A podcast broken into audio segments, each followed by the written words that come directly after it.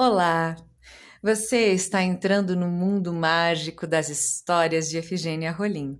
Eu, Ciliane Vendrúsculo, atriz e contadora de histórias, sou idealizadora do podcast Histórias da Rainha Efigênia. Que minha voz possa conduzir sua imaginação a esse mundo multicolorido e cheio de imagens fantásticas. Que tal mais uma história? Então, abra os ouvidos e o coração e aproveite as histórias da Rainha Efigênia, a rainha do papel de bala.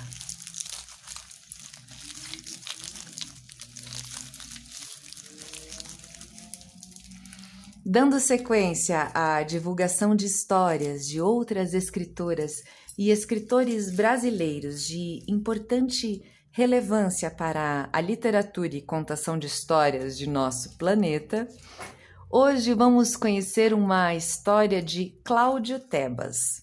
O livro se chama O Menino que Chovia.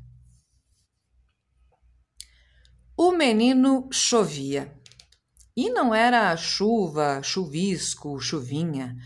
Era chuva, trovão, trovoada. Por qualquer coisa, coisinha, o menino relampejava.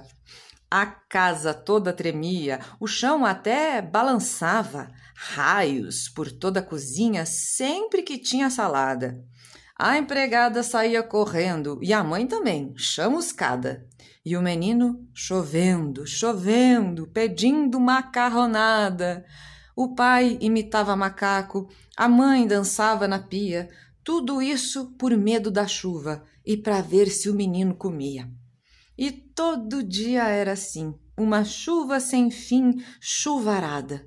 Por qualquer coisa, coisinha, o menino relampejava. Se o time perdia no jogo, se ele não era o primeiro, o tempo na hora fechava e o campo alagava inteiro. O goleiro saía gritando, jorrando que nem chafariz. Ai, ai, me ajudem! Socorro! Um raio acertou meu nariz! Então, os meninos do time, com raiva, faziam igual. Todos fechavam o tempo abrindo maior temporal. O menino chegava em casa chovendo, fazendo muxoxo, um raio espetado na perna, um olho inchado, bem roxo. E todo dia era assim, uma chuva sem fim, chuvarada. Por qualquer coisa, coisinha, o menino relampejava. O pai, a mãe e a empregada, o avô, a avó, todo mundo com medo do temporal, faziam para ele de tudo. E tudo que ele queria, todos seguiam à risca e tinha que ser na hora, senão, tome faísca. Com chuva, trovão, trovoada, o menino foi aprendendo. Se ele queria uma coisa, bastava ficar chovendo. E todo dia era assim. Uma chuva sem fim, chuvarada. Por qualquer coisa, coisinha, o menino relampejava. Um dia, a mãe se assustou com a força da chuvarada. A família inteira, todinha, quase morreu afogada. A avó conseguiu se salvar pendurada no alto da estante. O avô, agarrado no lustre, parecia um mosquito gigante. A empregada também escapou em cima do guarda-roupa. Não sei por que tanta chuva, só porque eu fiz uma sopa. O pai, em cima da mesa, queria falar, não podia. A água já estava no queixo e, se ele falasse, engolia. A mãe conseguiu gritar, pendurada no pau da cortina. Tá bom, vou fazer macarrão. Assim essa chuva termina. E depois que a água baixou e o pessoal desceu da mobília, a mãe resolveu conversar bem sério com sua família. Será que ninguém nesta casa vai tomar alguma atitude? A empregada falou. Tem razão, isso aqui tá virando um açude. O pai reclamou. Tá louco? Quase afundei inteiro. O avô gritou. Isso é pouco. Um raio acertou meu traseiro. A avó não aguentou, deu risada. O avô ficou revoltado. Você também tem traseiro? Por que está achando engraçado? O pai, irritado, falou: Discussão não leva a nada. Vamos é pensar num jeito de acabar com a chuvarada. A mãe olhou para a avó, a avó olhou para a empregada, o vô, ainda de bico, não queria pensar em nada. De repente o pai exclamou: Eu tive uma ideia bem joia. A partir de amanhã cedinho, a gente só anda de boia. E para que nunca mais ninguém fique chamuscado, instalaremos um para-raios lá em cima do telhado. A empregada soltou um grito bem alto e esganiçado. Eu sei quem instala esse treco, o Valdo, meu namorado. Todo mundo fez uma festa, não havia melhor solução. O vô deu um abraço na avó, esquecendo aquela discussão. No outro dia, cedinho, o pessoal acordou preparado. Até o tal para-raios, o Valdo, já tinha instalado. Na hora do almoço, é claro, o menino ficou trovejando. E a mãe falou: Come tudo! E saiu da cozinha boiando e a casa toda tremeu, o chão até balançava, e a empregada falou: Come tudo! enquanto varria e boiava. O menino não entendia. Os raios não iam no alvo. E o pai falou: Come tudo! E boiou, boiou, são e salvo. O avô e a avó falaram: Não deixa nem um pouquinho e saíram boiando abraçados, batendo na água os pezinhos.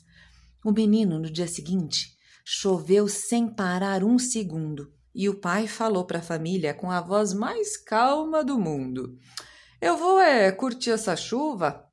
A boia me encheu de coragem. O tempo só está perfeito para fazer uma hidromassagem. O menino lançou mais um raio, mas o raio voou para o telhado.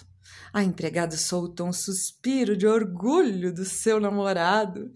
O menino ficou furioso, achou que era falta de sorte, resolveu mostrar para a família quem era ali o mais forte. Choveu e choveu tempestade, fez um lago na casa inteira. Mas o avô teve um estalo, inventou uma brincadeira. Ei, vamos todos brincar de sapo, que este lago está uma beleza e pularam da mesa para a água e saltaram da água para a mesa. O menino olhou a folia e bateu nele a maior vontade de também brincar de sapo, de parar com a tal tempestade. Para, burp, com a chuva, burp, e vamos bater um papo. A mãe falou para o seu filho, coachando que nem um sapo. O menino parou de chover, mas ficou lá, garoando mais tarde, abriu um solzinho e quando viu, ele já estava brincando. O menino, no dia seguinte, acordou com um novo clima. Não adiantava ficar chovendo, os raios só iam para cima. A empregada não acreditou. Na hora do almoço fez sol. O menino até conversou de um lance de futebol. A família toda na mesa achou aquilo um barato. E o menino nem comeu tudo, ficou uma alface no prato. Todo mundo na casa adorou o sol que fez no menino, mas a boia ninguém quis deixar de usar como figurino. O pai, orgulhoso da ideia, vestindo uma boia amarela, reuniu o pessoal da família e abriu empolgado a janela. Boia, olha só, virou moda. Os vizinhos estão adorando. Eu vou é abrir uma fábrica e ganhar dinheiro brincando. Hoje, o menino ainda chove quando fica muito nublado. Mas também, quem é que não chove quando acorda mal-humorado? Bem, espero que tenham gostado da história. Um beijo grande e até o próximo episódio. Este projeto é realizado com o apoio do Programa de Apoio e Incentivo à Cultura, Fundação Cultural de Curitiba e da Prefeitura Municipal de Curitiba.